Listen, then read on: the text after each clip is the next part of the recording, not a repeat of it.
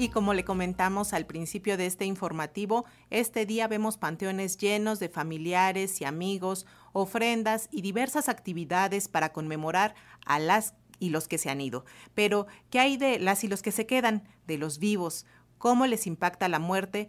Cómo llevan el duelo, hay apoyo para ellas y ellos. Para hablar sobre este tema, hacemos contacto ahora telefónico con el eh, doctor Salvador Guerrero Chiprés, presidente del Consejo Ciudadano para la Seguridad y la Justicia de Ciudad de México. Bienvenido, Salvador. En buenas tardes, Eliot, y saludo con muchísimo gusto a todas y a todos. Y ciertamente es un tema central. ¿Qué pasa en nosotros cuando los demás se dan de manera material y definitiva?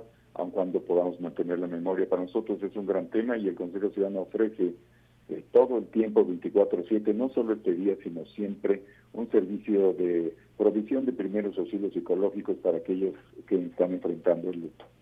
Así es, Salvador. Ustedes precisamente presentan información muy importante porque de acuerdo con uno de sus reportes, la culpa es el principal sentimiento de las mujeres ante la pérdida, ante el duelo y el de los hombres la soledad. ¿A qué se debe? Compártenos un poco al respecto. Es muy interesante precisamente porque nosotros tenemos la idea desde que empezamos a analizar datos y agregarlos y además identificar ciertas situaciones individuales nuevas, que las mujeres tienden a sobresaturarse de sus propias responsabilidades autoatribuidas o atribuidas socialmente. Y por eso queremos nosotros, algo tiene que ver ese, pues, ese, esa manera en que nosotros nos estamos representando lo que las mujeres que son más responsables, más comunicativas sienten, está detrás de esta explicación. Entonces, ciertamente sí, las mujeres en luto expresan culpa, como si ellas de alguna manera fueran en cierta forma imposible corresponsables del propio suceso tristeza, desconsuelo, depresión y ansiedad. Y en contraste los hombres, hay que señalarlo también muy claramente, ellos tienden a sentir más la soledad que la culpa, más ideación, planeación y tentativa suicida, más depresión y desconsuelo. Entonces sí hay una variante muy importante que se puede localizar en torno de estas emociones en hombres y en mujeres.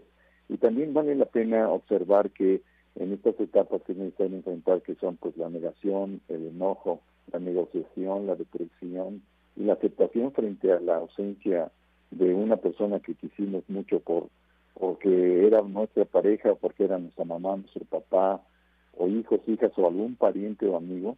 Frente a esta situación, estas etapas del duelo, el Consejo está ofreciendo precisamente esta contención que funciona en el 55, 55, 33, 55, 33, 24, 7 todos los días del año, no solo el primero y el 2 de noviembre, sino siempre muy bien, Salvador.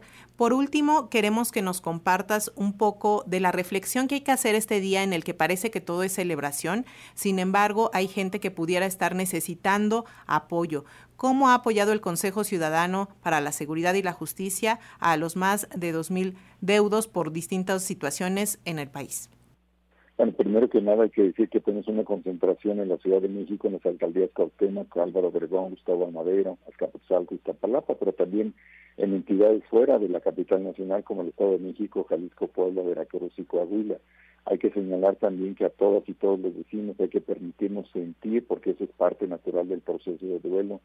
Hay que evitar aislarse, hay que construir redes de apoyo, asegurarse de cuidar el propio bienestar físico, algo muy importante y mantener viva la memoria de aquellos que estuvieron cerca de nosotros, compartir pues sus historias y de alguna manera, como hacen en muchos otros países, por ejemplo Japón, eh, que es eh, muy semejante en ciertas cosas a lo que hacemos nosotros el 1 y 2 de noviembre respecto de aquellos que ya no están, y establecer una rutina para nuestras actividades que nos permita seguir adelante y seguir contribuyendo a la construcción de una comunidad que pese al duelo pues está ahí solidaria y atenta. Muy bien, pues agradecemos muchísimo esta tarde al doctor Salvador Guerrero Chiprés, presidente del Consejo Ciudadano para la Seguridad y la Justicia de la Ciudad de México, por esta entrevista para Radio Educación. Gracias, Elita. Hasta luego. Hasta luego.